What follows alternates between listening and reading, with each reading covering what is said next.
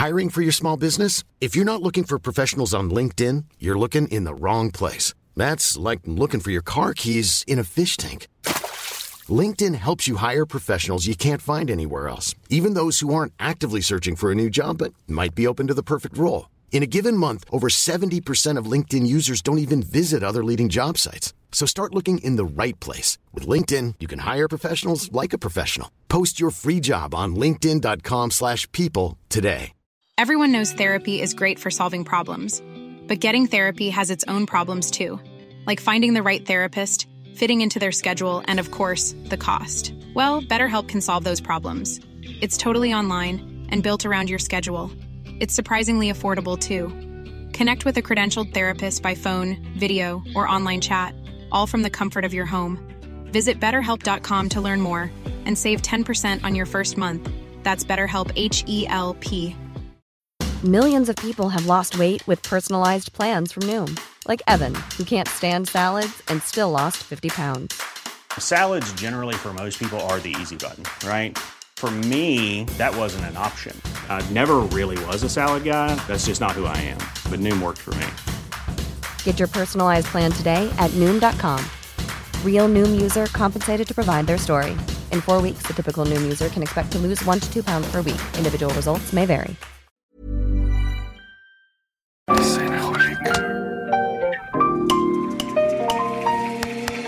Bienvenidos a Designaholic, el podcast que amplifica la conversación sobre la cultura del diseño y las industrias creativas a través de sus protagonistas.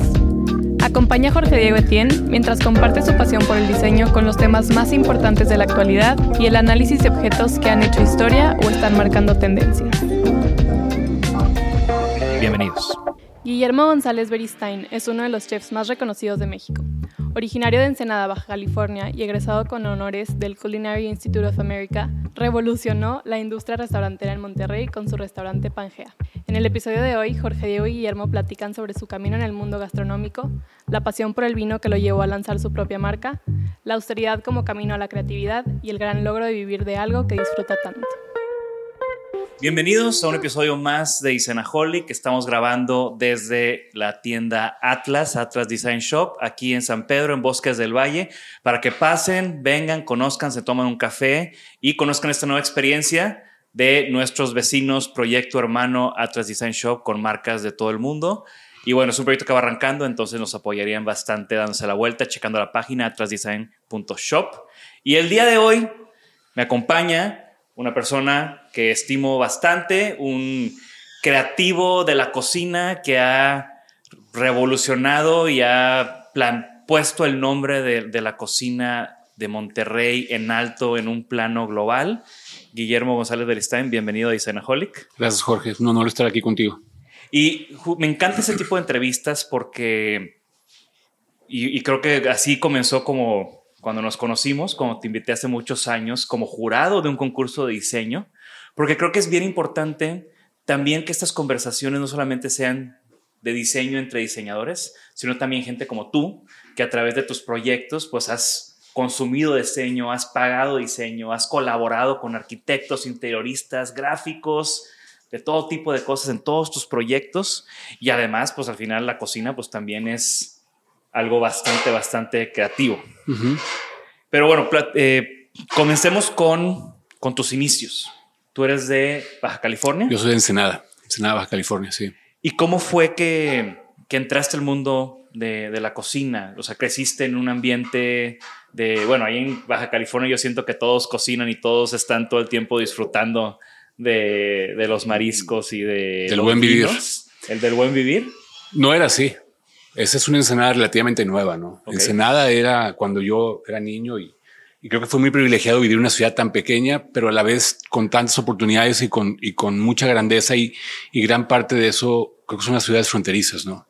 La gente de Juárez, la gente de Tijuana, la gente de, de Baja California tienen esta forma distinta como de ver eh, el trabajo y sobre todo el tema de la creatividad. Conozco mucha gente de Juárez que es extremadamente creativa, ¿no? En una ciudad donde aparentemente no hay tanta tantas cosas pasando. Entonces creo que esa, esa, austeridad a veces te hace ser un poquito más creativo. Pero regresando a Ensenada, eh, era un pueblo pesquero, fronterizo, donde se hacía vino, pero se hacía un vino de calidad media, eh, en el mejor escenario. y donde no existía este turismo gastronómico, ¿no? Era, era muy local y muy, mucho para la gente de Ensenada. Ese, ese boom gastronómico empieza a lo mejor 15 o 20 años, hace 15 o 20 años realmente, ¿no? Era, eh, fue una infancia muy, muy bonita, o sea, de salirte a jugar béisbol todo el día a la calle y regresar en la noche, de no tener preocupaciones de seguridad como el día de hoy, un poquito hasta medio inocente. Eh, y cuando yo cumplí 14 años, mi papá me dijo, estaba en segundo, acabé, acabé primero de secundaria, iba a entrar a segundo de secundaria.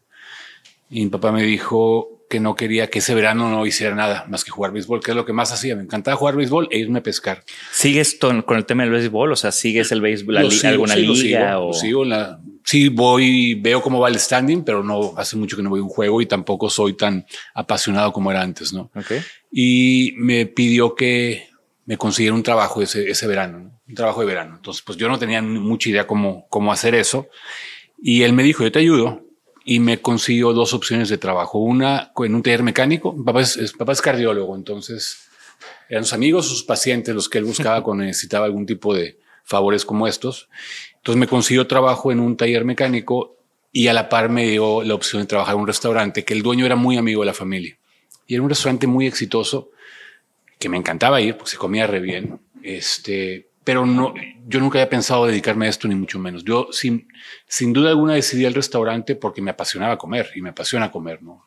O sea, no me imaginaba cambiando una llanta. Mi mamá estaba muy, muy obstinada a que, a que tomara el trabajo en el taller mecánico porque, porque para ella era importante, se descomponía el carro, abría el cofre y, y, solucionarlo, ¿no? Cosa que obviamente no iba a pasar y que, y que no, no pasó. Entonces trabajé en ese restaurante y ahí fue donde cambió mi vida profesional, ¿no? O sea, me di cuenta que, que me gustaba mucho esto, que, que podía vivir de algo que disfrutaba. Obviamente eso, eso pasó después de cuatro años de estar ahí trabajando fines de semana y cada verano, ¿no? O sea, después de ese verano te quedaste picado y regresabas. Regresaba todos los fines de semana a trabajar. Y otro tema que también fue muy importante para mí es la sensación de libertad de ganar dinero. Claro. Entonces trabajaba muchísimo, Jorge. O sea, los sábados llegaba a las nueve de la mañana y trabajaba hasta la una de la mañana. Papá iba por mí a recogerme y trabajaba sobre todo en el piso de ayudante de mesero. Ok. ni siquiera tomando órdenes, quitando platos sucios, llevando comida. Ese era mi trabajo. Y era bien pesado. Me acuerdo llegar en las noches con las piernas rosadas de, de caminar miles y miles de pasos, pero con esta satisfacción de traer en la bolsa, no sé, 50 dólares que me había ganado esa, esa noche, no ese día. Y eso a mí me encantaba, esta libertad que me daba de no tener que depender, entre comillas, de alguien más para mis gustos o las cosas que yo quería comprar. Entonces me quedé trabajando ahí casi hasta que acabé la preparatoria. Eh, y un día, eh, este lugar era muy reconocido localmente o regionalmente. ¿Cómo se llamaba? La Cueva de los Tigres. Estaba enfrente del mar y tenía un plato icónico que era un abulón con salsa de cangrejo moro. Okay. O sea, había gente que viajaba para comer ese plato. Ahorita dijiste 50 dólares. ¿Había mucho cliente americano que te daba propinas en dólares? Sí, el dólar era lo que te daban de propina la mayoría de la gente porque eran extranjeros la mayoría de la gente. En esa época había un buen turismo eh, en Ensenada, turismo que iba a comer, se quedaba en el mejor hotel posible. Eh, luego dejó de haber porque creo que Rosarito le quitó mucho ese tráfico de gente en Ensenada. Total, hay un concurso de gastronomía en San Diego donde iban a participar restaurantes de San Diego, de Tijuana y de Ensenada. Entonces a mí me pide el dueño que si yo puedo acompañar al cocinero o al chef más bien, que realmente un señor que había empezado lavando ollas y fue subiendo y luego fue el encargado de la cocina como traductor en este concurso. Okay. Más que ayudarle como ayudarle con el tema de, del inglés. Entonces llegamos a este evento y más que un concurso de cocina era una convención o una feria de gastronomía de equipo de restaurante, como la que hay en Nueva York o la que hay en la Ciudad de México pero está en San Diego. San Diego y dentro de esta feria había un concurso de cocina. Y ahí fue donde yo me di cuenta que realmente había un mundo formal atrás de esta industria que yo no conocía. Eh, la formalidad que pudiera tener este restaurante en Ensenada, por más bueno que fuera, pues era muy limitado el, el profesionalismo que había en la cocina. Claro. Sin embargo, en esta feria a mí me cambió la vida porque vi, tengo esta imagen de estos chefs con unos gorros altísimos, con filipina perfectamente planchada, con corbata abajo, con medallas, y yo dije, yo quiero dedicarme a esto. Claro. Entonces, después de ese viaje regreso, hablo con mis papás, obviamente al principio, pues estaban bastante inseguros de mi decisión, porque pues no, es como el día de hoy que es bien común tener a alguien que, tú conoces que estudió gastronomía, ¿no? Sí. En esa época no había una sola escuela de gastronomía en México. Y para un cardiólogo también, Pues sí. para una familia de un cardiólogo. Así es. Entonces, afortunadamente siempre me dijeron, haz lo que tú quieras hacer. Claro. Seguramente lo decían de dientes para afuera, pero así fue. Entonces, e- eso me obligó a mí a irme de México, irme a Estados Unidos, porque no había ninguna opción para estudiar en México. Irme al Cordon Bleu en París, por ejemplo, que es la escuela o la única escuela que yo había oído, pues era, no era una posibilidad para mí, ni por los tiempos ni económicamente. Entonces yo me voy a, a trabajar a San Diego y a estudiar a San Diego en un community college, cursos sueltos de restaurante y de hospitalidad y trabajo todo el tiempo, no necesariamente de la forma más legal, pero bueno, lo hice en ese momento. Y estando en uno de los trabajos conozco a un chef que me dijo, si quieres estudiar gastronomía, vete a esta escuela, que es el Culinary Institute of America, que está en, arriba de Nueva York, en Hyde Park, que también me parecía imposible o inalcanzable, ¿no? Y, y poco a poco, obviamente mis papás me ayudaron muchísimo, yo conseguí una, una, una beca que me, que me dieron y me pude ir a esa escuela. Y esa escuela obviamente pues cambió mi vida, ¿no? Es, sin duda, en su momento le llamaban el Harvard de, es- de gastronomía. eh, era, es una escuela increíble, increíble. Me tocó a mí un instituto, al día de hoy es una universidad. Ahí me tocó el programa de dos años, el día de hoy ya hay licenciatura. Estuve el año pasado regresando a la escuela y, y es increíble cómo han profesionalizado y llevado la escuela a otro nivel. ¿no? Entonces, estando en la escuela, obviamente, pues empiezas a conocer gente que hasta el día de hoy son tus mejores amigos. Y de ahí me fui a trabajar a Europa. Yo tenía este tema de trabajar en una cocina en Europa y lo logré a través de escuela. ¿no? ¿Hay alguien de, de esa generación, de tus amigos de la universidad, que, que podemos ubicar porque después hizo X proyecto? Pues ¿Quieres creo que el más exitoso, exitoso mediáticamente es Richard Sandoval o, o Manolo Sandoval. Richard tiene el día de hoy como 80 restaurantes en todo el mundo. Desde, el Four Seasons de Punta Mita, tiene el restaurante ahí, pero también tiene el Four Seasons de Marrakech, o tiene restaurantes en Madrid, en, en Bulgaria. Él es muy exitoso. Está Josefina Santa Cruz, que es una chef bastante conocida en la Ciudad de México, que tiene, ella tuvo Pampa en Nueva York y ahorita está en un lugar que se llama Sésame, ahí en la, Sí, sí, sí. junto a la panadería de Rosetta, Ajá. literalmente. Sí, se ha comido ahí. Sí. Federico López, que está en Cancún, que es muy exitoso en el tema de, de catering. Esos son con mis grandes amigos de la escuela. Claro. Y que sigues en contacto con Completamente, ellos. sí, Qué sí, padre. Y Y- te fuiste a Europa. De ahí me voy a Europa. Me voy a Madrid primero, después estuve en Estrasburgo y posteriormente estuve en París. Esa universidad supongo que, bueno, o ese instituto, pues te abría puertas, ¿no? O sea, Te el- conectaba con gente, claro, y conocías eh, maestros muy talentosos que tenían gente que todavía conocía en Europa. En ese momento el 40% de los maestros eran europeos. Ok. Y, y en esa experiencia en Europa, o sea, ¿cuáles fueron? A mí me ha pasado en diseño, ¿no? Que he tenido la oportunidad de trabajar en Japón, trabajar en Europa, trabajar o tener muchos clientes en Estados Unidos y notas culturas súper diferentes, a veces hasta como contrastes difíciles, ¿no? ¿Tú viviste alguno de esos, en, alguno de esos shocks en, en de irte de Estados Unidos a trabajar a Europa? Yo creo que sí, sin duda, y más en esa época, porque yo creo que la brecha entre la cocina que se hacía en Estados Unidos y en Europa en ese, en ese momento era abismalmente. O sea, hay una gran diferencia en nivel, en, en, en ingrediente, en oficio, en, en, en, técnica. El día de hoy, como en muchas otras cosas, se ha, se ha cortado, ¿no? Y te puedo decir que incluso hasta ya no hay una brecha. En ese momento era muy, muy grande para mí la diferencia y creo que lo que más me marcó de estar trabajando en Europa fue el culto al producto, cosa que yo no había experimentado, al menos en los lugares donde había trabajado en Estados Unidos, ¿no? No digo que no pasaba, pero no donde yo estuve. Esta casi obsesión de tener el mejor producto posible y el contacto con la persona que lo está proveyendo, muy directo, casi casi de amistad, ¿no? Uh -huh. O sea, los chefs eran amigos de él que te traía las trufas, el que te traía el pescado. El chef todas las mañanas cuando estuve en Estrasburgo, que era un lugar muy famoso por, por comida del mar, acompañar muchas veces al, al, chef a las seis y media de la mañana a ir por el pescado al, a la ciudad, más bien, porque estábamos afuera de Estrasburgo nosotros, escoger uno por uno, eh, platicar, tomarse un café con el pescador. E esa parte yo nunca la había vivido, ¿no? Como el, el conecte, ¿no? Esta persona es mi conecte y lo cuido. Y... Que el día de hoy es lo más común, ¿no? Todo el mundo habla de esa relación. Para mí eso fue algo que me marcó muchísimo porque nunca lo había experimentado, ¿no? Ok. Y, y después de esa experiencia en Europa, ¿cómo llega el momento de regresar a México? Yo no tenía duda de que quería regresar a México, ninguna duda, ¿no? Y cuando me graduó, eh, consigo un trabajo en México, porque quería estar en México y sentía que tenía muchas oportunidades en México. y trabajé en un lugar que fue muy exitoso mucho tiempo en Acapulco que se llamaba Madeiras. Que era un lugar exitosísimo de colas y colas. Y estando en Acapulco a los, al mes y medio de haber llegado para abrir un restaurante nuevo para este grupo, me enfermo de hepatitis. Ok. Que fue lo mejor que me pudo haber pasado. Porque era una ciudad bastante complicada estar soltero. Tenía 21 años. Este, no, no es la mejor ciudad para estar ahí, ¿no?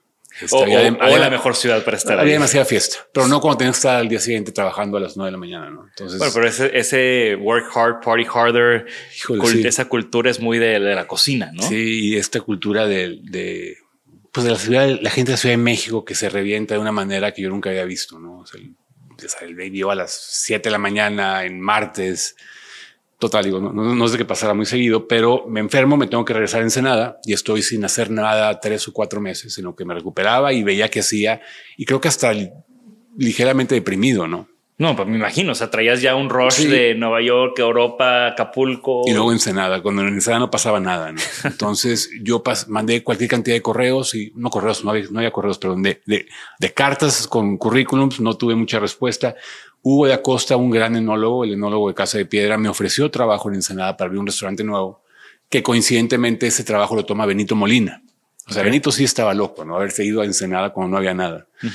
Y decidí irme otra vez a Estados Unidos. Entonces me vuelvo a ir a San Diego y conseguí un trabajo en, en un restaurante que a mí me marcó y me cambió la vida. Y más que el restaurante fue el chef con el que trabajé.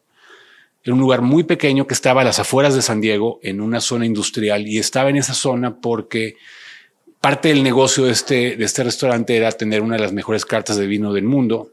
Y además te rentaban espacios para que tú tuvieras tus lockers ahí de vino refrigerado. Por eso estaba a las afueras, por el tema de la renta. ¿no? Y fue un lugar que estando ahí, eh, eh, me tocó que lo nombraran top 25 de Estados Unidos, número uno de San Diego, número dos de todo California. Entonces teníamos muchísimo trabajo. El chef era muy talentoso, talentoso. Douglas Organ nunca había tomado una clase de cocinera completamente hecho él solo. Cambiamos el menú todos los días y al poco tiempo me hicieron chef de este restaurante y aprendí cualquier cantidad de cosas. No, entonces estuve ahí casi tres años. ¿Tú crees que, digo, ahorita lo, lo, lo de seguro tu experiencia puede venir más de, de- de tus restaurantes actuales, pero en ese momento que, que viviste ahí, de que empezó a ganar premios, a estar en top 10, top 20, lo que sea, sí, se- sí, sí es algo que se refleja en, en el flujo de gente. Completamente. Y, y no estoy, quiero aclarar, no estoy diciendo que porque yo estaba ahí ganó esos premios. No, claro. Obviamente era por el mérito de Douglas, pero de hacer, había, abríamos solamente cenas y hacíamos 50 cenas más o menos diarios en promedio, en lugar que habían 45 personas. De un día para otro empezaron a hacer 80 cenas. Ok. O sea, si el flujo sí cambió, la presión cambió, la exigencia del cliente también. Subimos precios, me acuerdo, se cambió un poco el producto a mejor calidad. Y por supuesto que esos premios sí te, sí te incrementan el flujo, al menos temporalmente, ¿no? Y estás aquí y vives ese, vives como esa curva ascendente en, en San Diego con este restaurante, pero seguías tú con ese tema de, de querer estar en Por México. supuesto, aparte yo no era legal, ¿no? Y no sé si me dan problemas en decir esto con mi visa, pero no era legal y era bien complicado no ser legal en Estados Unidos, ¿no? Claro. Y eso que yo de alguna manera tenía mucho más herramientas que mucha de la gente que se cruza de una manera Sí. mucho más dramática, pero no dejas de ser ilegal y no dejas de estar limitado a, a libertad de trabajo, libertad de moverte o libertad de cruzar la frontera como quisieras cruzarla, ¿no? que te paguen en cash y cosas así. Pues sí. Es- pues sí, tenías que hacer cosas que no necesariamente eran las más legales, ¿no? De la forma en la que tú conseguías el trabajo y todo ese tema. Y, y después llega un momento en que me ofrecen un trabajo en la Ciudad de México, en un grupo muy grande eh, de un empresario que se llamaba Guillermo Ríos, que fue la persona que fundó Ambrosía. Y me dijo, tengo este restaurante que me cuesta tanto dinero al año porque no es negocio. Vente, no me importa seguir perdiendo la misma cantidad de dinero, pero nada más quiero que esté lleno. Entonces tuve esa gran ventaja porque no tenía una presión financiera, al menos los primeros meses de, de hacer profit, pero sí de tener más gente en el restaurante. Entonces me permitió mucho, me, me permitió mucho experimentar. ¿Ese era el restaurante donde estaba? Estaba dentro de Ambrosía. Era un restaurante que se llama el Restaurante Ambrosía. No sé si existe el día de hoy eh, todavía, pero para mí fue una gran escuela porque fue la primera vez donde alguien me llamó chef. O sea, Ok. realmente ahí me alguien me dijo chef y yo volteé y no estaba seguro si me hablaban a mí o no. lo cual fue, eh, me marcó muchísimo y también había muchísimas cosas pasando, ¿no? El, el negocio principal de este, de esta compañía era el catering. Toda, o sea, sí es famoso, Ambrosía es famoso por el catering. Y en ese momento hacían caterings desde un presupuesto bajo para graduaciones de escuelas a lo mejor, pero también hacían las bodas más exclusivas de México, de la gente más pudiente, ¿no? Entonces me tocó participar en, en desarrollar menús para estas bodas donde no había un tema de presupuesto eh, había, si había que ir a Nueva York por el caviar, te ibas a Nueva York por el caviar y te lo traías en la maleta. O sea, ese tipo de, de fastuosidad o de o disponibilidad de dinero, ¿no? Me tienes que platicar cuál fue el extremo de, o sea, cuál fue como ese banquete que te tocó. Y ahorita decías ir por caviar a Nueva York. O sea, creo que la peor experiencia, o sea, es como estos días que creo que nunca he sentido tanto estrés en mi vida. Teníamos dos eventos el mismo día, era un sábado. Teníamos una, una primera comunión en Cuernavaca para el hijo de una persona, un político muy famoso. Y teníamos a la vez en una hacienda cerca de Valle de Bravo una boda para uno de los dueños de los bancos más importantes de México. Entonces, lo que se hizo fue, nos fuimos muy temprano a, servir la primera comunión y de ahí nos llevaron en helicóptero, a mí, al dueño del negocio y a la chef pastelera a la hacienda. Aterrizamos justamente antes de, o sea, a un lado de donde estaba la, la carpa y todo esto. Y llegando ahí me entera el chef que iba responsable que en el, en el trayecto se les había caído la sopa en el camión. Y la sopa era un pozole de langosta. Entonces, y faltaba como 40 minutos para, para servir la comida. O sea, y estaban viendo cómo solucionar el problema. Y cientos de invitados. O sea, eran, una locura. eran 1.300 personas.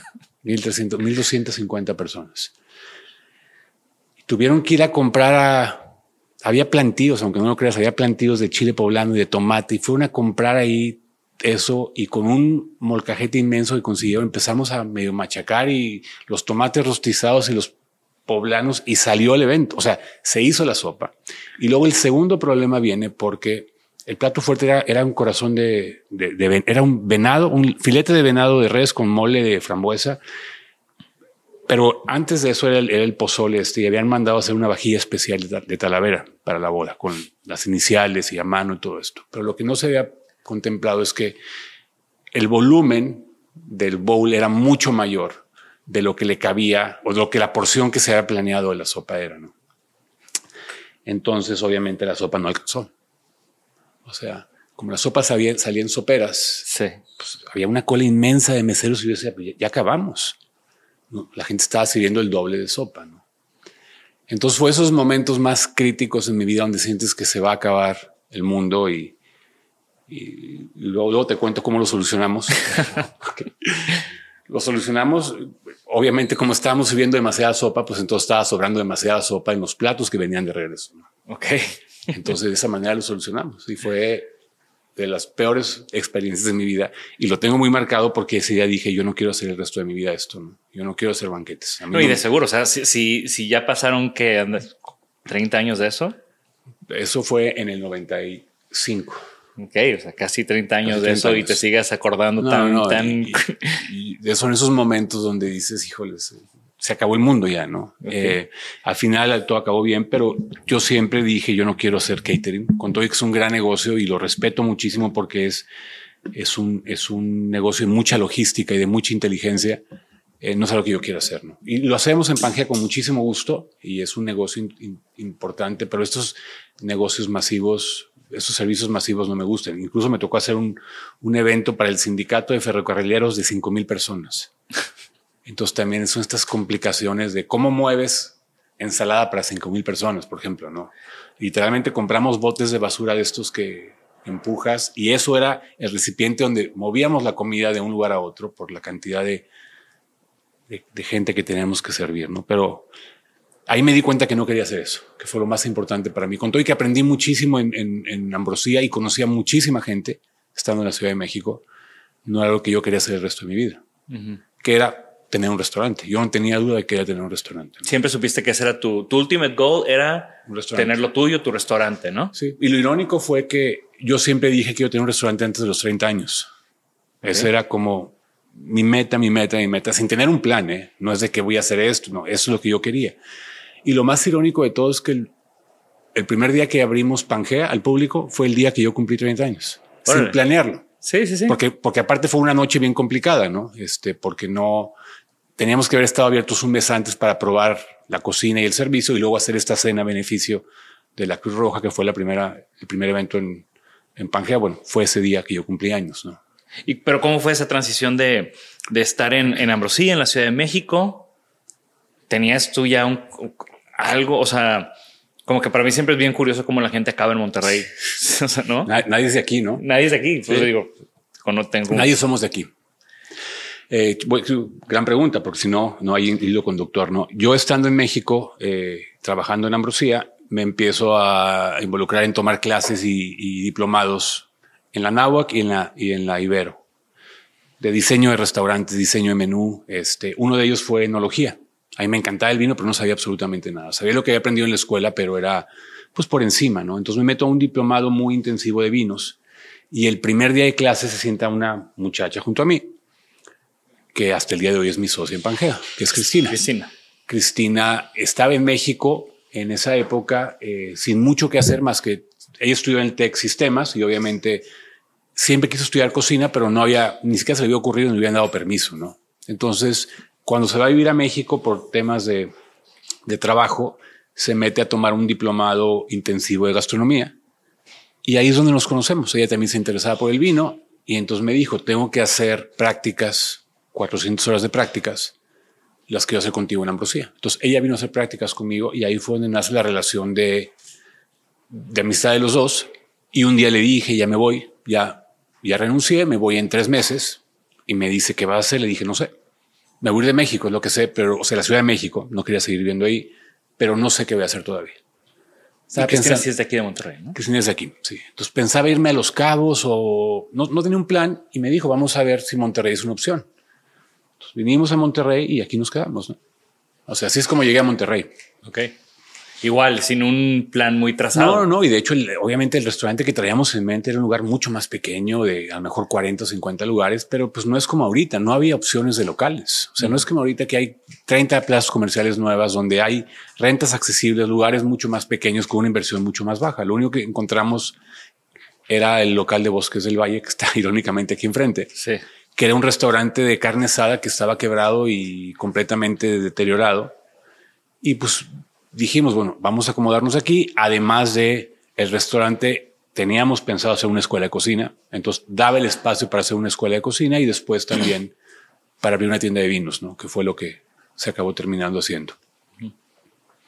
Y cómo, para mí es súper interesante, pues al final tú ahorita hablas, ¿no? El diseño del menú, el diseño del espacio, el diseño de, o sea, todas estas decisiones creativas y todo este proceso de montar un restaurante, ¿no? Que igual, pues una a lo que quiero llegar es cómo fue esa experiencia abriendo Pangea, tu primer restaurante a tus 30 años y ahora que ya en tu grupo hay de una decena de, restaurantes. Pues te puedo poner el ejemplo entre abrir Pangea y abrir Laurel, que fue el, el último lugar que abrimos. Es, eh, para mí es muy clara la diferencia.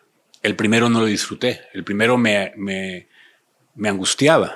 El tema del dinero, el tema del concepto, el tema de que no conozco a nadie, si va a funcionar.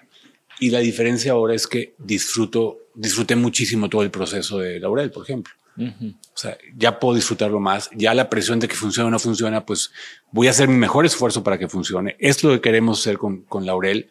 Y si no funciona, pues bueno, ni modo. Vamos a ver qué otra cosa hacemos, ¿no? Claro. Y creo que mucho de eso a mí me lo dejó la pandemia. O sea, si te hubieran dicho vas a cerrar 12 semanas sin ingresos con 380 trabajadores y vas a poder sobrevivir, pues, ¿qué te puede dar miedo después de eso? No sí. Digo, en el proceso se, se, se, murió gente muy querida y hubo gente que sufrió muchísimo y hubo gente que perdió patrimonio y perdió trabajos, pero al final de cuentas aquí seguimos, ¿no? Entonces creo que esos, esos problemas traumáticos o esas situaciones traumáticas como la pandemia te hace dar cuenta que, bueno, pues hay que disfrutarlo. Comparto muchísimo eso que dices, porque igual aquí pues, también la sufrimos cañón, ¿no? Pero al final salimos de la pandemia en espacio nuevo, proyectos nuevos. Yo salí casado y con maestría casi, casi. Entonces, o sea, sí, sí como, son como momentos de, de introspección, de reflexión y también como de análisis de lo que haces, cómo lo haces y cuáles van a ser tus siguientes pasos. Sin duda alguna. Cuando abres Pangea, pues también otra de las cosas que se me hace muy interesante de Pangea es que cuando viniste a Monterrey a abrir otro restaurante de carne asada, ¿no? O sea, Pangea, y yo creo que hasta podríamos decir que sigue siendo ese lugar de cocina autor, ese lugar de cocina internacional, ese lugar que se destaca por ser un tipo de restaurante diferente a lo que en ese entonces, yo creo que ahorita ha cambiado obviamente, pero lo que en ese entonces se consideraba como un restaurante de, lujo, ¿no? O sea, de, alta cocina. Fine dining, de mantel largo. Sí, qué, chistoso que lo mencionas porque el día de hoy cada vez la gente quiere menos esos lugares. Sí, exacto. O la gente cada vez valora menos eso, paga menos eso. Y también creo que que está bien que los conceptos sean mucho más democráticos y mucho más accesibles, ¿no? Y no me refiero al precio, me refiero a la situación, al entorno y a la experiencia. Pero sí, o sea, yo, yo no tenía muy claro exactamente el concepto de lo que tenía que ser Pangea, porque no sabía, que es otro punto bien importante. Yo me di cuenta cuando abrimos Pangea que yo, yo no sabía muchísimas cosas que yo creí que sabía. Y no hay nada más que la experiencia y el día a día de operar que vas aprendiendo y vas pudiendo tener un poco más claro qué quieres hacer, ¿no? Y referente a lo de la comida que decías de, de la carne asada, la primera mesa que se sentó en Pangea pidieron totopos de botana. Entonces teníamos que explicar al cliente que nosotros no teníamos totopos, teníamos pan que hacíamos ahí. Eh, y, y, fue un proceso al principio, al principio frustrante y al principio un poquito eh, que me atemorizaba, pero a los pocos meses te das cuenta que la gente está dispuesta a probar y a, y, a, y apoyarte si es que le gusta lo que estás haciendo, ¿no? Creo que También habrá habido un poco de ignorance is bliss, ¿no? Como no conocías mucho la ciudad, venías llegando, ¿no? Porque pues igual tal vez alguien de aquí no se hubiera atrevido a hacer algo tan radical. Pues probablemente, tienes toda razón. O sea, e, esta percepción o este leyenda urbana que había en esa época, que la gente solamente comía carne asada y que no sabían comer y que donde acaba, donde empieza la carne asada, acaba la, donde acaba la carne asada empieza la barbarie, lo que dijo este Vasconcelos y, y todo eso, pues, a lo mejor a mí no me daba miedo porque no era de aquí. y, y vine un fin de semana a conocer la ciudad, a decidir si me venía o me venía. Entonces fuimos a comer a los dos lugares que estaban de moda en ese momento. Uno se llamaba Grijalba, no sé si te tocó, que estaba en la calle de Grijalba, que es un muy buen, un concepto bastante fresco para la ciudad. O sea, habían bien. Me, tocó, pero no me alcanzaba en ese entonces. sí, exactamente. Y el otro era un lugar de fine dining que había hecho el Cut Gómez con Michael Hutchinson que se llamaba El Mirabó que era un lugar de fine dining que estaba casi llegando a Corregidora en Vasconcelos. Habían traído un chef francés buenísimo y era un lugar de nicho. A lo mejor lo que el día de hoy es Gran Cru, a lo mejor, pero con una clientela mucho más pequeña en ese momento. ¿no? Pero sí había habido dos intentos al menos ya de hacer cosas distintas y les iba medianamente bien a ambos. ¿no? Entonces, eso y otra cosa que es interesante que a lo mejor te da risa es conseguir insumos era complicado en Monterrey, ¿no? Pero fue muy, fue la misma época que abrió HB. Y HB empezó a traer productos que no encontrabas, no, no, deja tú en Monterrey, en todo México. O sea, arúgula orgánica, por ejemplo, hinojo fresco, eh, algún tipo de, de, verduras, hongos que no había fácilmente disponibles en esa época. En el día de hoy tú vas a un, a un, a un supermercado sencillo y probablemente hay portobelos. En esa época eso, esas cosas no existían, ¿no?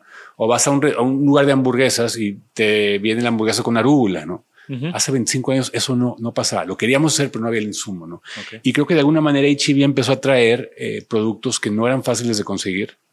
Y también a la par empieza Pablo Ferrer, que es un gran amigo y proveedor de pescado y marisco, que el día de hoy sigue siendo, yo creo que el proveedor más importante de producto de Baja California en todo México empezó a mandarme producto directamente a nosotros. ¿no? Entonces teníamos mejillones, teníamos almejas, teníamos pescado fresco, cosa que era, teniendo Tampico a cuatro o cinco horas, no hay un, hasta el día de hoy no hay un comercio claro de pescado a Monterrey de ese, de ese golfo, ¿no? todo se va a la Ciudad de México. Entonces también empezaba este, ese interés a nivel nacional de tener una mejor comida mexicana, ¿no? Y no me refiero tradicional, pero donde un chef ya mexicano estaba interpretando con ingredientes mexicano lo que él quería hacer. ¿no? Antes las cocinas en este país estaban dominadas por chefs europeos. y los lugares donde tú celebrabas era un lugar de comida o francesa o italiana o española, ¿no? Me refiero más bien a la Ciudad de México. El día de hoy, si tú vas a celebrar o si quieres ir al mejor restaurante de la Ciudad de México, lo que la gente considera los mejores restaurantes, todos, absolutamente todos tienen un chef mexicano que están haciendo su interpretación de cocina mexicana. ¿no? O sea, para que te des cuenta cómo ha cambiado abismalmente la percepción del público en general. Claro. Y cómo le ha, la valoriz, valorizado mucho más, ¿no? Sí. Y, y, y es eso, sí, hasta la fecha, Pangea sigue siendo ese referente ¿no? Ya 25 años después. ¿no? O sea, también mantenerse y, el camino para no solamente abrirlo, sino que se mantengan. Por supuesto, es lo más difícil, ¿no? Y en, y en los 25 años ha habido quiebres y ha habido momentos bien complicados, ha habido salidas de socios valiosos, pero también creo, creo que hemos tenido, Cristina y yo al menos, y ahora Eduardo, pues la, la visión y la cordura de poder reorganizarnos y seguir adelante, ¿no? Y creo que un un ejemplo perfecto fue el habernos cambiado de Bosques del Valle, ¿no? Es una decisión que nos tomó muchísimo, muchísimo tiempo tomarla por lo que implicaba. Y la otra decisión importante para el grupo fue la inclusión de Eduardo en el, Eduardo Moral en el grupo, ¿no? Eh, se cambiaron a los 20 años, ¿no? Me acuerdo que... Sí, nos cambiamos en el 18. Sí. Sí, que justo, exactamente. digo, ahí fue donde colaboramos, hicimos la vajilla, las sillas, y eh, justo en ese proceso que, me tocó, me tocó estar ahí de cerca de, todo ese movimiento y pues todo lo que se entender todo, pues de nuevo, ¿no? Como comensal, tú estás viendo la superficie, la punta del iceberg de lo que es el restaurante, ¿no? Y lo que requiere operar un restaurante y por más de que estás sirviendo una cena, llegas a las 7, 8 de la mañana a arrancar la cocina y... Sí, y, y también otro tema importante es que ya tuvimos dos cambios generacionales como restaurante, ¿no? Ahora empiezan ya a ir los nietos de, los, de, la, de la gente que, que, era el cliente habitual de Pangea cuando abrimos, un cliente de 20, 50, 55 años que el día de hoy ya tiene 70 años y están llegando los, los, los nietos porque los hijos están yendo al restaurante, ¿no? Entonces eso nos da muchísimo orgullo poder haber, haber hecho eso y, y también el hecho de estar en una, en una plaza mucho más dinámica, como lo es Arboleda, también tienes eh, otra, otra mezcla de, de clientela, ¿no? Mucho más joven que también está como rompi, o sea, eso mismo también como rompe ciertos esquemas de el restaurante dentro de una plaza y cosas que igual, ¿no? Que antes no, es algo que yo, yo, siempre dije, nunca voy a hacer eso. Pangea nunca puede estar dentro de una, una, plaza. Sin embargo, creo que hay dos cosas importantes aquí. Eh, Arboleda es una plaza completamente distinta al, al, al, estereotipo de una plaza comercial y está muy enfocada al tema gastronómico. Y por otro lado, también eh, en San Pedro es muy complicado tener un, permiso de restaurante si no tienes un estacionamiento suficiente. No es como otras ciudades donde lo puedes arreglar de alguna manera. Aquí no se puede, ¿no? Entonces sí nos encantaba estar solos aquí en Bosques del Valle, pero a la vez no teníamos estacionamientos. Nos fueron, el mismo desarrollo urbano nos fue quitando el espacio que, usábamos para, para estacionamiento. Entonces eso fue básicamente lo que nos, nos hizo tomar la decisión de irnos a Arboleda. ¿Cómo? Hay una pregunta que me gusta hacer que es como, cómo haces lo que haces. O sea, ¿qué es ese proceso de Guillermo, ese proceso de Pangea, ese proceso de grupo Pangea, de hacer las cosas que tú crees que lo distingue o que, o que es parte de, su sello? O sea, yo, yo, yo me siento muy afortunado porque yo a través de la creatividad puedo, puedo ganarme la vida. Entonces creo que soy muy afortunado. Y creo que tú, el caso contigo también es lo mismo, ¿no? Eso no implica que no trabajes duro y que no te levantes todos los días temprano y sobre todo que no tengas disciplina. Creo que este negocio es de disciplina, pero yo poder lograr y hacer lo que me guste y además ser creativo y que eso me remunere, yo estoy feliz, ¿no? Dicho eso, pues los restaurantes es un trabajo de todos los días, es todos los días, ¿no? Y, ves cómo van cambiando las modas y ves cómo va cambiando el gusto de la gente y ves cómo va cambiando los horarios o lo que la gente toma, ¿no? O sea, me refiero a toma, bebe. La importancia del vino hace 25 años, la importancia de los cócteles el día de hoy en un restaurante, ¿no? La importancia de la música en un restaurante hace 25 años ahorita, ¿no? Entonces creo que es un tema de aprendizaje constante. Otro, otro es un punto de lo que a uno le gusta hacer y lo que le apasiona hacer, ya sea lo que te gusta comer, lo que te gusta beber o cómo te gusta transmitir lo que te gusta a ti. Y, creo que el otro tema es también eh, ver la parte de la gente de la que te rodeas. Creo que para mí lo más importante del grupo Pangea es o de Pangea en este caso, es la gente que trabaja en el restaurante, ¿no? Y, sé que esto puede sonar, a cliché y puede sonar a, darte, pues, no sé, baños de, porras, pero creo que es algo que nosotros sí, o yo, yo trato todos los días de invertir tiempo y esfuerzo en que la gente esté contenta trabajando. Es un trabajo bien pesado. Esta industria es muy, muy demandante y más creo que la, pandemia nos, nos desnudó de alguna manera en el tema de las horas que uno tiene que trabajar, el esfuerzo que se tiene que hacer comparado con otras industrias. Pero también si eso te apasiona, es mucho más fácil hacer la chamba, ¿no? no sé si la pregunta que, si te respondí la pregunta, ¿no? Pero es un tema de todos los días y, y, de rodearte gente bien capaz y gente que de alguna manera quiere lo mismo que tú para el restaurante, ¿no? Y, y siempre tiene que haber en la ecuación una vocación de servir. Que tú puedes ser el mejor, el mejor chef o el mejor gerente o el mejor dueño, pero si no tienes vocación de servir en este, en este negocio es complicado. Yo siempre he dicho, nosotros no vendemos comida en Pangea, vendemos servicio. ¿no? Y es algo que sí lo tenemos, lo tenemos como muy marcado y tatuado en, en las políticas de los restaurantes y la forma en la que nos manejamos de tratar de, de que nuestro personal esté muy bien entrenado, pero también esté bien valorado por nosotros mismos. O sea, lo más importante en Pangea no es la ubicación de arboleda, ni es la carta de vinos, ni es las sillas que tú diseñaste. Es tu activo más importante es el trabajador y el trabajador se va todos los días. Es como si todas las sillas se fueran todos todas las noches a una bodega y a ver si al día siguiente regresa, ¿no? Y están de buenas. Sí. Y eso, así son los trabajadores, ¿no? Entonces. Y es bien interesante porque, de nuevo, digo, ahorita ya mi siguiente pregunta yo creo que va, a ser más como enfocado a esto, ¿no? ¿Cómo crece de un Pangea a un grupo Pangea diferentes conceptos y todo ese rollo, ¿no? Y, pero antes quería, o sea, me doy cuenta de lo que dices porque como un cliente de muchos años, de, muchos de los conceptos que, que has generado, obviamente más de unos que de otros, eh, siempre me doy cuenta de eso, ¿no? Y creo que es una característica. O sea, el servicio impecable, la gente contenta, la gente profesional. A mí me encanta ir a Laurel, con cosa cuando voy con, con Fer a Laurel, nos encanta sentarnos en la barra, porque estás viendo la cocina y estás viendo, o sea, es como todo un espectáculo sentarte en la barra y ver esa cocina, pero al mismo tiempo ves eso y ves ese rigor y ese rush y esa seriedad en, en, en cocinar pero después voltean y te sirven con una sonrisa y te sugieren un, un platillo y te platican de lo que tienen especial y siempre de buenas y siempre con un servicio impecable, ¿no? Que también, si ahorita dices 380 trabajadores, pues es, es, es todo un, toda una labor de muchos años generar una cultura. Completamente. De, de trabajo. ¿no? Y también es importante a veces eh, recordar de dónde viene mucha de esta gente, ¿no? Su entorno social y económico y el gran esfuerzo que están haciendo para poder poderse educar y, y, saber cocinar o saber atender a un cliente o saber atender a un cliente complicado que está de malas o que a veces no es educado, que es la minoría, es la minoría de la minoría, ¿no? Pero, pero a veces somos bien rudos con los meseros o con los, claro. la gente de servicio cuando no sabes todo lo que hay atrás, ¿no? Y que tuvieron que tomar probablemente dos camiones para llegar a trabajar y van a acabar a las dos o tres de la mañana y se tienen que juntar entre cuatro o cinco para agarrar un Uber entre todos y poder diluir un poco el costo. O sea, el esfuerzo que mucha gente hace para que tú estés bien atendido en una mesa se nos olvida completamente y solamente nos damos cuenta cuando vamos a otro país. Acabo de estar en Estados Unidos la semana pasada. Híjoles, qué mal acostumbrados estamos en México para el servicio, ¿no? Fui a, a cenar a un restaurante donde el término de la carne lo decide el chef. El menú decía Chef's Choice Temp en el pedazo de carne, ¿no? Y es un tema también de comodidad, menos problemas, no puedes pagar en efectivo, no puedes pagar con tarjeta de crédito. Hasta esta hora tienes que pedir todos los alimentos cuando te sientas, no puedes pedir por partes, ¿no? Si no está todo el grupo entero, no te puedes, o sea, todo ese tipo de reglas y que te empiezan a mermar la experiencia y en México lo vemos como lo más normal y, y, si no lo tenemos nos enojamos, ¿no? Pero es el mismo personal que trabaja un lado y en el otro, la misma, o sea, es el mismo ser humano, ¿no? A final de cuentas, y aquí exigimos y allá no exigimos, ¿no?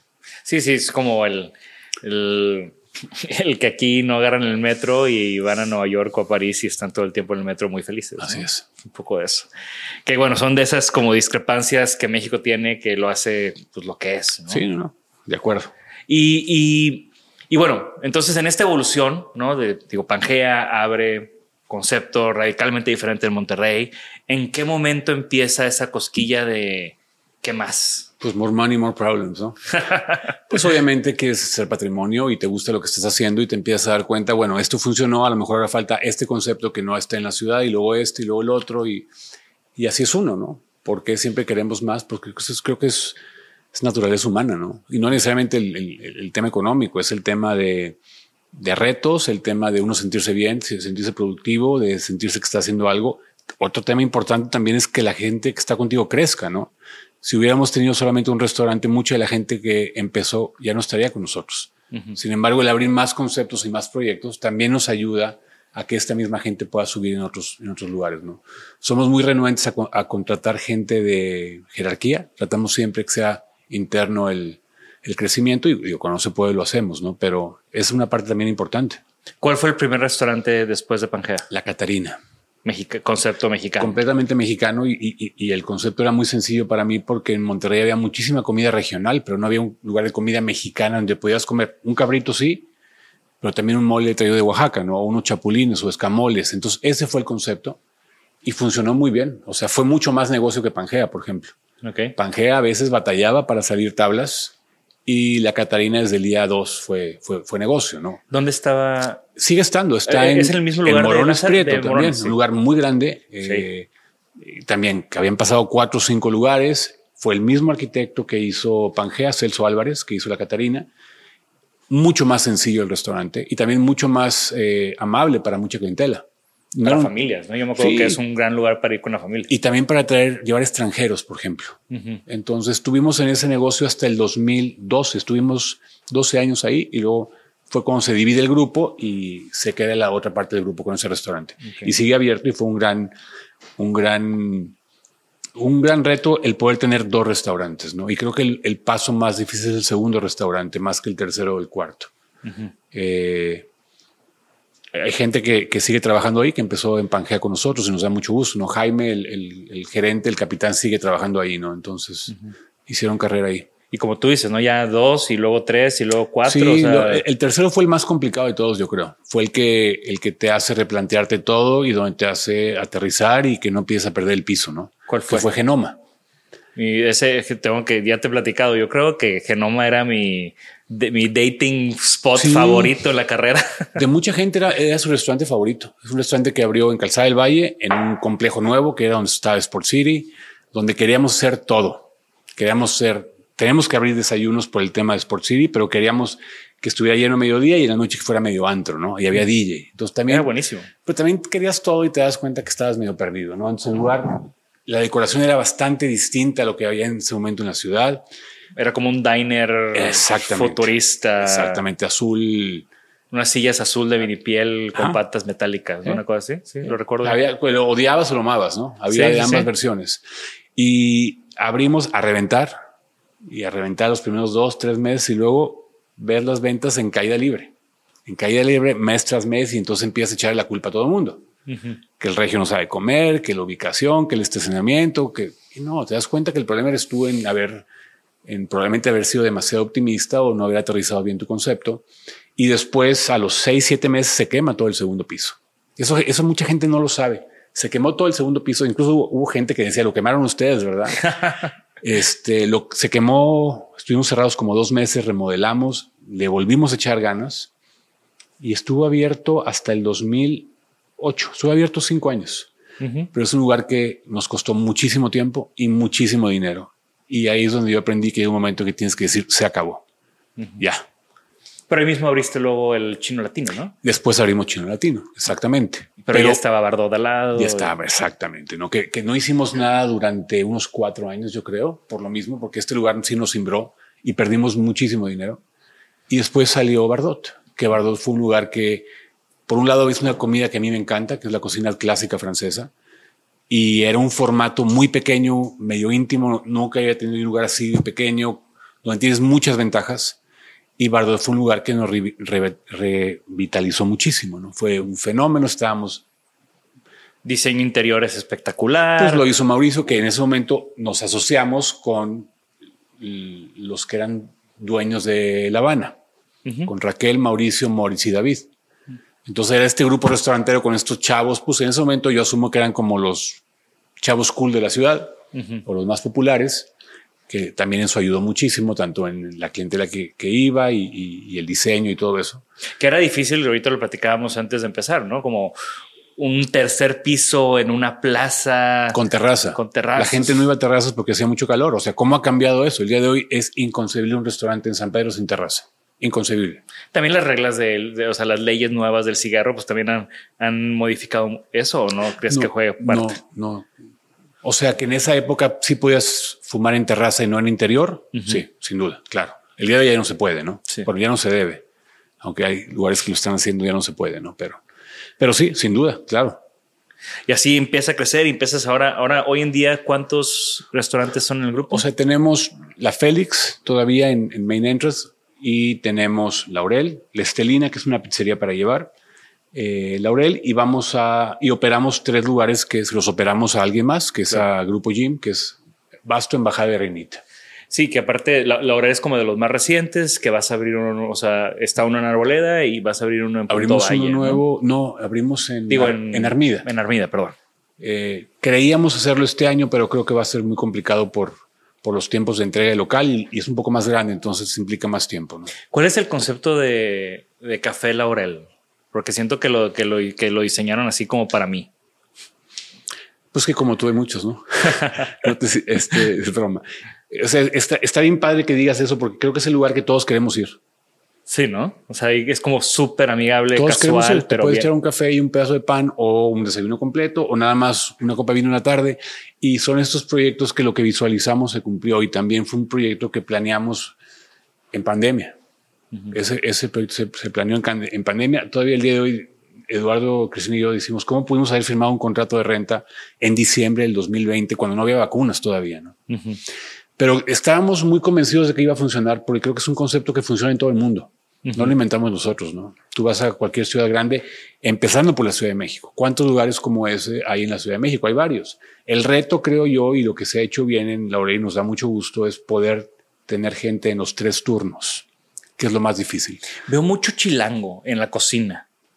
Sí, eh, sí, qué chistoso que lo dices. ¿Cómo te diste cuenta? Pues, pues me siento en la barra y, los, escucho hablar y digo, que, chilango, chilango, chilango. Qué chistoso. No necesariamente la Ciudad de México. Bueno, sí, Iván el chef viene de la Ciudad de México y es discípulo de Eduardo. Trabajaron juntos hace mucho tiempo. Eduardo se lo trae este proyecto y este chavo se, se empezó a traer mucha gente. Cuatro o cinco personas se vinieron por él. Varios de ellos son de Veracruz y de, y de eh, Campeche de Campeche. Pero sí, hay gente de la Ciudad de México y también las cocinas en general en, Monterrey está repleta de gente que no es de Monterrey, ¿no? Sí, sí, sí. De alguna manera Monterrey sigue siendo como el Estados Unidos más alcanzable para mucha gente, ¿no? Por el nivel de vida, por los sueldos, por seguridad, por la, el tema de calidad de vida, ¿no? Pero he runs a tight ship, o sea... Digo que nos gusta justo eso de sentarnos ahí y ver y sí, jefazo. Sí, yo sé. Iván es un gran, es un gran elemento, gran trabajador y, y muy comprometido con la calidad. Y ahora, están los restaurantes, pero luego también hay vinos, hay, han habido vinos, hay vinos, hay cervezas, hay... Pues al final como este universo te has ido expandiendo en todo este universo alrededor de, la comida y la bebida. Sí, que ha sido bien divertido para mí eso y algo que valoro muchísimo, tener la posibilidad de hacer otras cosas que me apasionan igual que la comida. Y, y como dices, el tema del vino es algo que a mí me gusta muchísimo y, siempre lo he dicho, ¿no? Si el día de hoy volviera a decir que estudiar, no estoy seguro si hubiera estudiado cocina, a lo mejor me hubiera metido más al tema del vino y de la enología y todo eso, ¿no? Y, y, cuando empiezas con, con María, María, Tinto, ¿fue tu primer proyecto de vino? Así es. ¿Siempre tenías como esa onda de conectar con tu origen, conectar con Ensenada? Completamente. ¿Será parte del concepto? Completamente. Yo quería tener una excusa para ir seguido a Ensenada y eh, conozco a Humberto Falcón, que es mi socio hasta el día de hoy en Maretinto después de pues, 20 años. Y al principio esto era un, era un, no te decir que era un juego, pero era un hobby. O sea, vamos a aprender a hacer vino. Fuimos, compramos una, compramos 800 kilos de Cabernet Sauvignon en Parras. Nos lo traje, nos vendió Casa Madero. Daniel mismo hizo el favor de vender Parras, digo, Cabernet Sauvignon de ahí de, de Parras lo trajimos en la cochera de mi casa, lo, pisamos, lo fermentamos, en, la, en, sala estuvo ahí fermentándose los tambos de, plástico durante tres semanas y luego lo embarricamos y así fue, como empezamos a querer hacer vino. ¿no? Nos fuimos a Ensenada, la gente que yo conocía allá, mucho de ellos subo de costa, nos empieza a guiar, nos ayuda con las primeras mezclas y selecciones.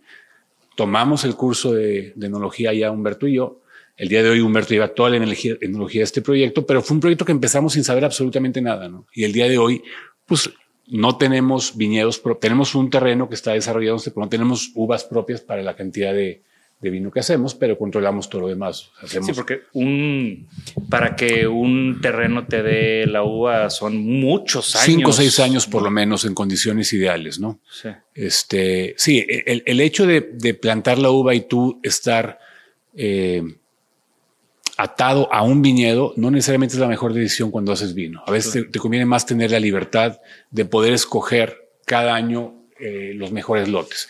Afortunadamente, por el tamaño de negocio que el día de hoy es, es María Tinto, tenemos muchísimo acceso a muchísima uva de, mucho, de, gran calidad y tenemos años ya con contratos a largo plazo con proveedores. ¿no? Entonces, María Tinto ha sido un viaje también increíble porque es algo que pensamos que nos iba a divertir y iba a ser muy pequeño y el día de hoy ha tomado una dimensión pues pues bien grande, ¿no? Y, nos ha permitido viajar, conocer. Empezamos un proyecto en Francia, empezamos un proyecto en California que va de la mano con de María Tinto. Entonces, eh, sí me siento bien afortunado con ese, con ese proyecto, ¿no? Y se me hace súper interesante que así como te tocó esta transformación en los restaurantes, pues también te tocó ser parte de esa transformación en los vinos mexicanos. O sea, sí, y, qué bueno que también mencionas esto, porque cuando abrimos Pangea yo estaba muy obstinado en tener vino mexicano.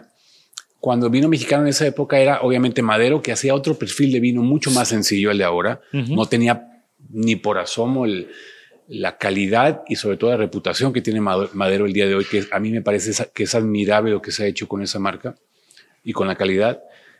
Existía Monte Chanica a lo mejor, algo de Chateau Mec, obviamente Madero, y era todo lo que había comercialmente disponible, también Cheto y Santo Tomás, ¿no? Entonces, quererle vender al cliente eso en, Monterrey era dificilísimo, ¿no? Empezamos a traer productos, marcas distintas que no eran muy conocidas, una de ellas, por ejemplo, Mogor Badán, que es un gran vino, y poco a poco empezamos a sensibilizar un poco a la gente, ¿no? Creo que hasta a veces se nos pasó de más querer vender tanto vino mexicano porque obviamente hay proyectos que a lo mejor no tienen la calidad, ¿no? no tenían la calidad en su momento, pero los teníamos por el hecho de ser mexicanos nada más. El día de hoy tenemos mucho más curada la carta de vinos, tenemos mucho más vino importado también. Creo que eso ha sido una aportación de Eduardo, ¿no? Eduardo me dijo hay que, hay que poner esto y esto y esto y te das cuenta que son grandes vinos a un precio bastante competitivo y no son mexicanos. Y ahora que mencionas a Eduardo, ¿cómo llega Eduardo a a tu vida, a, tu, o sea, tus proyectos. ¿no? Pues eh, pasa de una manera bien chistosa y casual, ¿no? Este, estábamos planeando hacer un, bueno, yo conozco a Eduardo primero en un concurso de cocina que se llama Top Chef. Me invitan a mí de juez en, las dos temporadas que se hicieron y en la primera temporada Eduardo fue uno de los participantes. Conocía muy poco a Eduardo antes de eso, pero sabía quién era, quién era él. Era alguien que estaba empezando a abrirse el camino y que al menos la gente lo respetaba mucho, aunque no lo conocieras. No sabías que este chavo era muy talentoso y tenía muchísima, muchísima disciplina y muchísimo oficio. Eh, él era el favorito de todos los chefs en el concurso. Sí, me acuerdo. Hizo un gran concurso y desafortunadamente en el último, en la final, pues el otro chavo hizo el mejor plato del concurso, ¿no?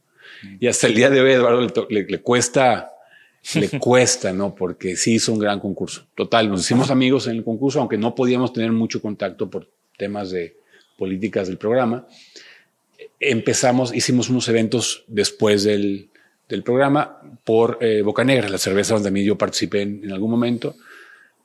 Y en una de estas pláticas eh, le, le, comentamos, vamos a abrir un restaurante en Arboleda Nuevo que se va a llamar Blake y vamos a traernos a este chef de México que es muy talentoso, a Olivier Dubois, que a final de cuentas no, no se vino. ¿no? Entonces le comento eso y me dice, pues me hubieras dicho a mí yo me hubiera venido, ¿no? Entonces a mí me, me destanteó porque Eduardo era socio de dos restaurantes en la Ciudad de México y yo jamás pensé que él estuviera dispuesto a, a moverse de ciudad, ¿no? No hay trabajo nada más de ciudad. Entonces estábamos en un evento en Tulum cuando vino el eh, Noma a abrir el pop-up allá y me acuerdo que de ahí me voy a Ensenada a una boda, la boda del Güero Cham, que es un gran amigo y le escribo un correo. Le dije, me encantaría explorar la idea de que te vengas al grupo, obviamente con una participación y empezar a, ver qué hacemos juntos, ¿no? Y pues sí, tres meses después, cuatro meses después, Eduardo estaba en Monterrey trabajando en, Pangea, ¿no? Y así fue como salió y, fue como estas casualidades que no planea uno y, creo que lo más importante, al igual que con Cristina, es que además de eso somos amigos, ¿no? Y eso, eso a mí me gusta mucho, valoro mucho y sobre todo el poder confiar en un socio. Eso es para mí, soy uno de los mayores aprendizajes que he tenido en la vida y las cosas que más valoro. Tener un socio en el cual sabes que está viendo por ti también, además de por él, y que si se equivoca, se equivocó por un tema de un error, pero no por un tema de mala fe o mala leche, ¿no? y, y, en todo esto, todo lo que has logrado, ¿todavía tienes algún sueño? O sea, ¿sigues soñando nuevos proyectos, nuevas cosas, nuevos retos? Pues creo que uno nunca deja de querer hacer otras cosas, ¿no? O sea, yo siempre dije, yo quiero dejar de trabajar joven para poderme retirar y pasarme a pescando todo el día, ¿no? Pues no, creo que eso nunca va a llegar. Me, cuesta admitir eso, pero probablemente no. Estamos ahorita haciendo un proyecto nuevo en Maretinto de una cerveza con vino, con medio vino natural, se llama Fragma, con un chavito que tiene 20 años que está haciendo cosas increíbles allá en Ensenada. Él es socio del proyecto, estará, estará liberado como en dos meses. Y son cosas, son proyectos que me, emocionan y me, y me, gustan y que ya no dependen tanto del día a día de mí. Pero sí puedes participar y opinar y con el expertise que uno tiene seguir aportando algo. Eso me gusta muchísimo. ¿no? Invertir en proyectos donde ya no estoy yo involucrado al 100%, pero me puedo divertir. Ok. Y, y bueno, en todo este recorrido, ¿hay algún aprendizaje que te, que te gustaría compartir con nuestra audiencia? De seguro aquí hay muchos chefs de closet y aficionados de la cocina y creativos que conocen tus proyectos. Y bueno, al final, todos estos aprendizajes, todos estos años, ¿cuál sería como el, que compartieras con nuestra comunidad? No sé, hay demasiadas cosas. Yo creo que el, consejo que me piden a mí, y, uno suena ya como viejito cuando hace estos consejos, ¿no? Es, sigue tu instinto. Al final de cuentas, sigue tu instinto. Te vas a equivocar, pero creo que tu instinto siempre siempre va a ser tu mejor brújula. Y creo que en cualquier negocio en que te involucres o cualquier oficio o profesión, la disciplina nunca va a ser, nunca va a dejar de ser importante. A lo mejor en el tema de la publicidad, antes era el periódico y el día de hoy son redes sociales, pero tiene que haber disciplina y tiene que haber una estructura. Y creo que eso es lo que hace un negocio rentable, es poder tener esos, esas cosas palomeadas. Y bueno, ya para empezar a cerrar, que de seguro te voy a volver a invitar porque hay muchas cosas todavía que podemos platicar. Eh, por lo general pregunto objeto favorito, pero a ti o lugar favorito. A ti quiero preguntar cuál es tu restaurante favorito en el mundo.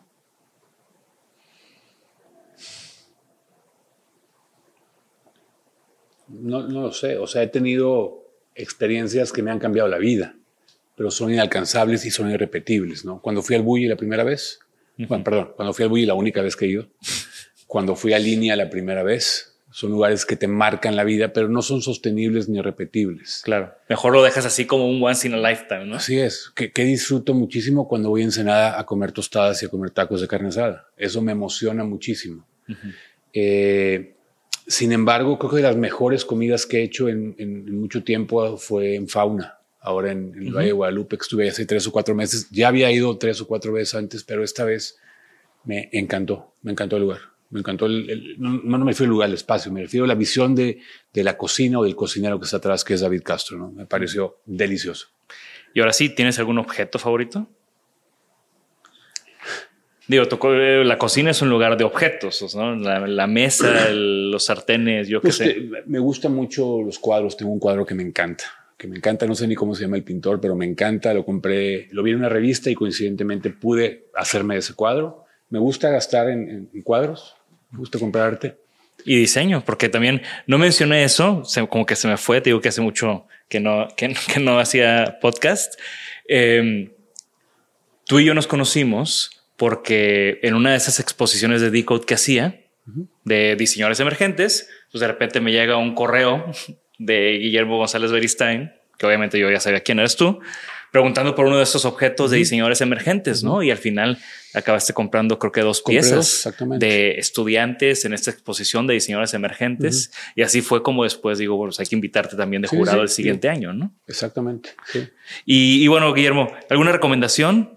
Libro, música, documental, algo que recientemente estés como viendo. Acabo de leer el libro este de Rick Rubin. Ah, buenísimo. Me gustó. Bien.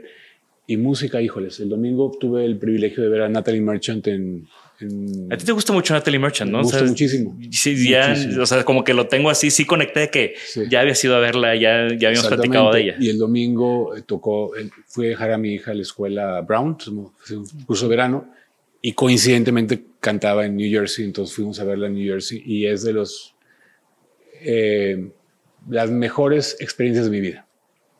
Tuvimos grandes lugares, estaba ya muy cerca y era un concierto muy distinto a los que había visto antes, mucho más íntimo, no tan comercial, si lo quieres llamar así, con su disco nuevo que está increíble. Y fue muy emocionante. Este, muy emocionante, muy privilegiado nos sentimos de haberla visto.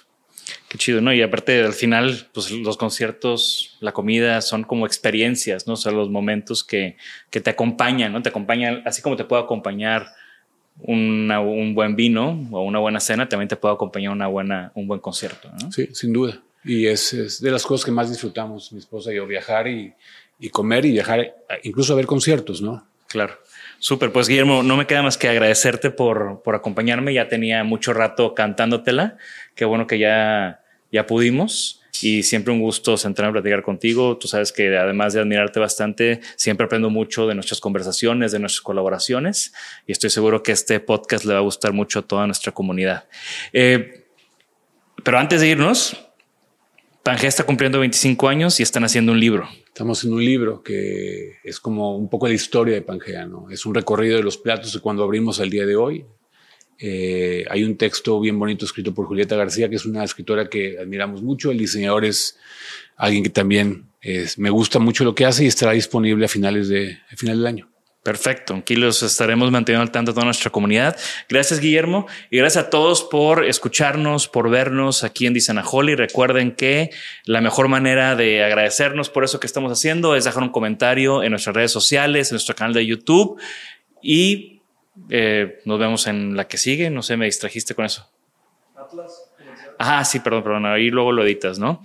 Y bueno, también les recuerdo que estamos aquí en Atlas Design Shop en Bosques del Valle para que vengan, se tomen un café, vean todos los increíbles proyectos y productos de diseño que tenemos y queremos que este sea un lugar, un hub para los creativos en Monterrey. Así que bienvenidos todos. Esto fue Isanaholic. Nos vemos en la que sigue. Gracias a Jorge, gracias a Jimena, gracias a López, gracias a todo el equipo de producción.